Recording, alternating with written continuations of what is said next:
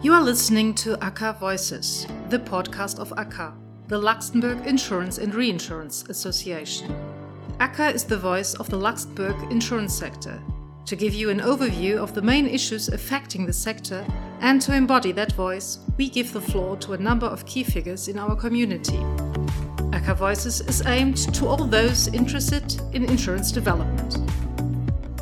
Hello, everyone, and welcome to our 22nd ACA Voices podcast. My name is Valérie Tollet, and I'm director at ACA, the Luxembourg Association of Insurance and Reinsurance Companies. Today, I have the pleasure to interview Jonathan Hewitt, CEO of TransRe Europe in Luxembourg. Hello. Jonathan, you are British from London, and you are working in reinsurance for 32 years. As you told me, you started young. For much of your reinsurance career, you have held various treaty underwriting roles before gradually migrating to operational and senior management roles, and this in several reinsurance companies and cities like London, Cologne, Hong Kong, Sydney, and finally Luxembourg.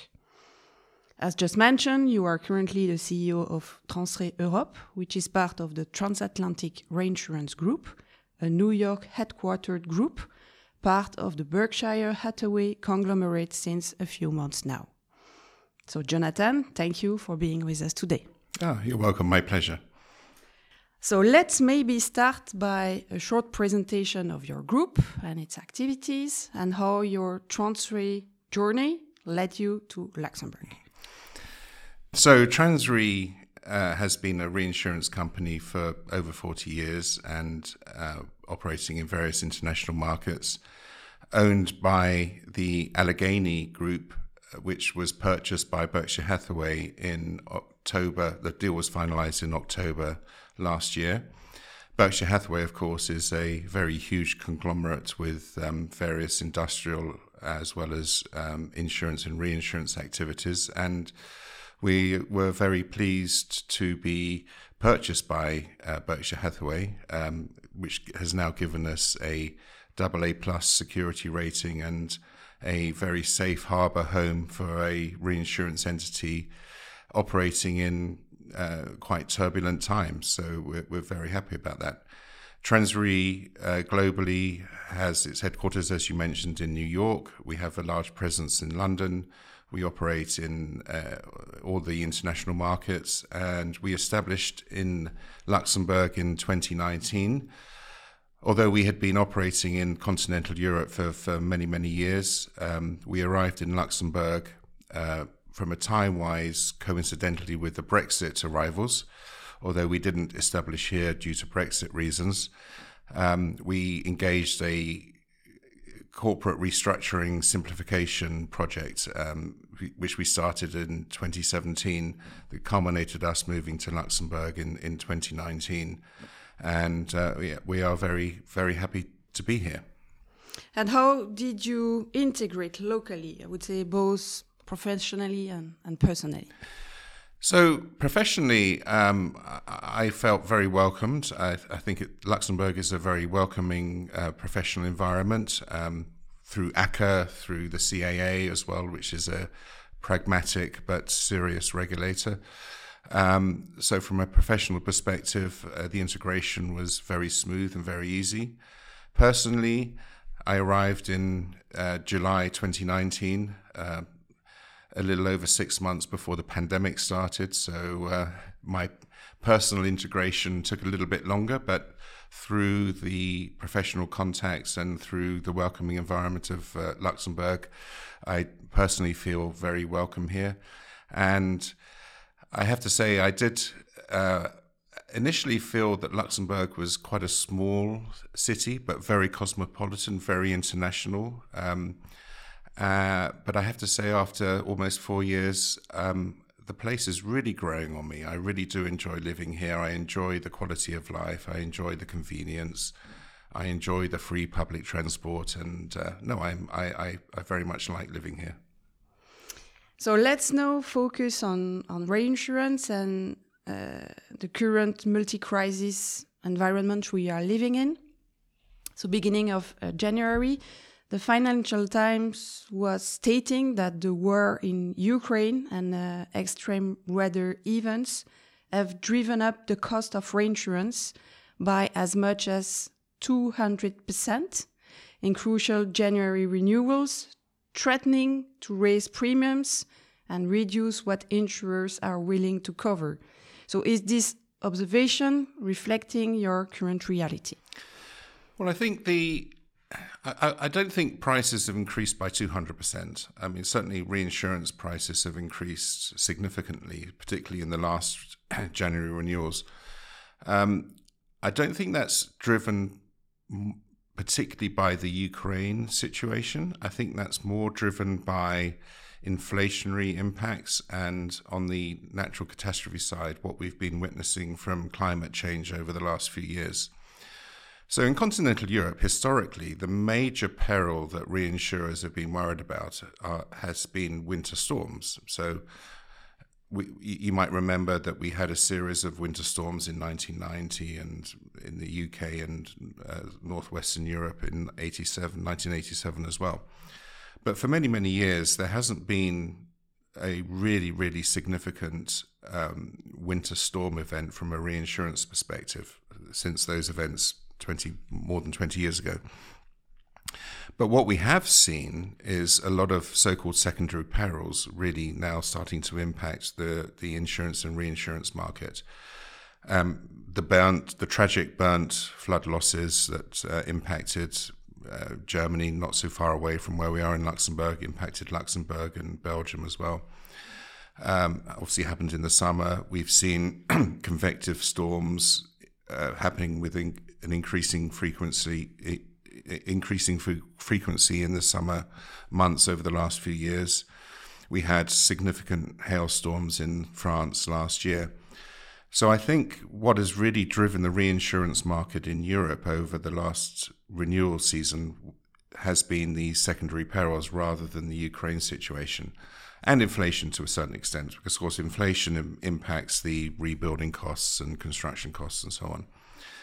And I think it's fair to say that prior to the last couple of years, the reinsurance market was um, quite attractive from a buyer perspective. So the reinsurance prices were quite suppressed because there hadn't been uh, significant winter storms for many, many years.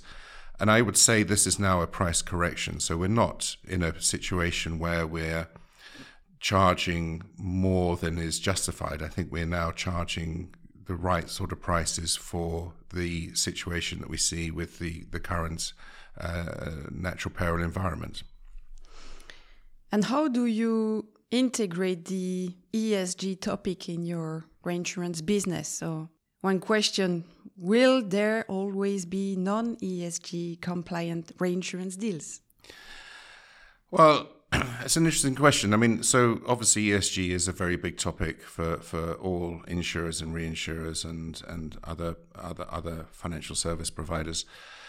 Um, you know, I think whether will there always be non ESG compliance uh, business? Well, I think the question there is more around how do we as an industry support the transition from fossil fuels to renewable energy? And I think the important point there is that we, as an industry, should support energy companies that are on that transition path. I don't think we should walk away from energy providers and suppliers. We all need energy. We need to drive our cars. We need to have lights on. We need to have heating. So the question is, as, as an industry, is not to walk away from from from the legacy um, energy companies, but to support those companies that are on a serious path to transition. And I think that's the key question. I think we need to differentiate between energy suppliers that are on that path in a serious manner versus ones that may not be so um, active in, in, in that transition. So let's now look at your role at ACA and your vision for the association. As a reinsurance member of ACA and vice president of the reinsurance committee, what is the association bringing to you and vice versa? Well, what I immediately appreciated about ACA when I first arrived in Luxembourg four years ago was the closeness of the um, relationship between ACA and the industry, ACA and the regulator, the CAA, and also the Ministry of Finance. And I, what I really do appreciate is that the work that ACA does on behalf of the industry to to in a sort of tripartite arrangement with, with the Ministry of Finance and with EIOPA and and and, and uh, with with the industry to really promote and look after the interests of the of the local industry. So I think ACA does a great job, and I think access here in Luxembourg is is relatively easy compared to other markets, um, and that's what I really appreciate. And what would be your three main priorities for the association in 2023? Well, I think probably um, one is the whole ESG topic. That's obviously going to be, create a lot of reporting requirements for the industry, and I think um, supporting the industry on those uh, on the whole ESG environment is is going to be very important. Um, I think the um, incoming DORA um, regulation, so the Digital Operational Resilience Act, is going to be also quite a burden for the industry in terms of reporting and and uh, new risk management controls and compliance. So I think supporting that is going to be uh, also a key priority. And I think the third one, which is probably more relevant for insurers rather than reinsurers, is to make sure that the insurance and reinsurance landscape does respect the freedom of services across Europe. And I think there are some signs at the moment that some countries, some EU member states might be might be looking to inhibit this freedom of services, which which I think is a fundamental, you know, cornerstone of the European Union, which I fully support. So to end this podcast on, on a lighter note, one last question. So you have been traveling a lot and living in various countries and big cities around the world. So if you would have one spot to recommend on Earth, also one stunning must-see place, what would it be and why? So quite often I get asked the question of, you know, which is my favorite place that I've lived in, and and I find that a very difficult question to answer because I have enjoyed very much all the different places I've lived in, uh, and they all have different characteristics. And you know, I, I moved to Cologne in in 1995, and I had a few years of enjoying the carnival. We're coming up to carnival season now. Uh, I moved to Hong Kong um, not long after the handover from Britain to China of Hong Kong, and Hong Kong was a wonderful place to live. I moved to Australia a few years after that, and, and that was also great. Luxembourg, as I said before, I, I do enjoy living here.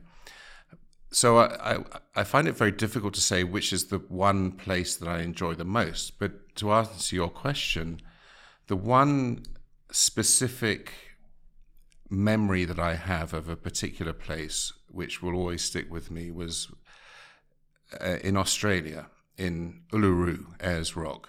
And I visited there with my family, and we drove to a f- couple of kilometers away from Uluru uh, to watch the sunrise over the rock. And this was, I'm not a particularly spiritual person, and I know that Uluru has, you know, a lot of meaning for the uh, Aboriginal people. Um, but this was just a stunning moment watching the sunrise over Uluru. So if you ever get the opportunity to do that, that would be my, my one must see uh, recommendation. So thank you very much, Jonathan, for joining me today and sharing your views on the industry. Thank you very much. My pleasure. Thank you for listening to ACA Voices. We hope you enjoyed the interview. To listen to it again or to share it, please visit www.aca.lu and click on ACA Voices.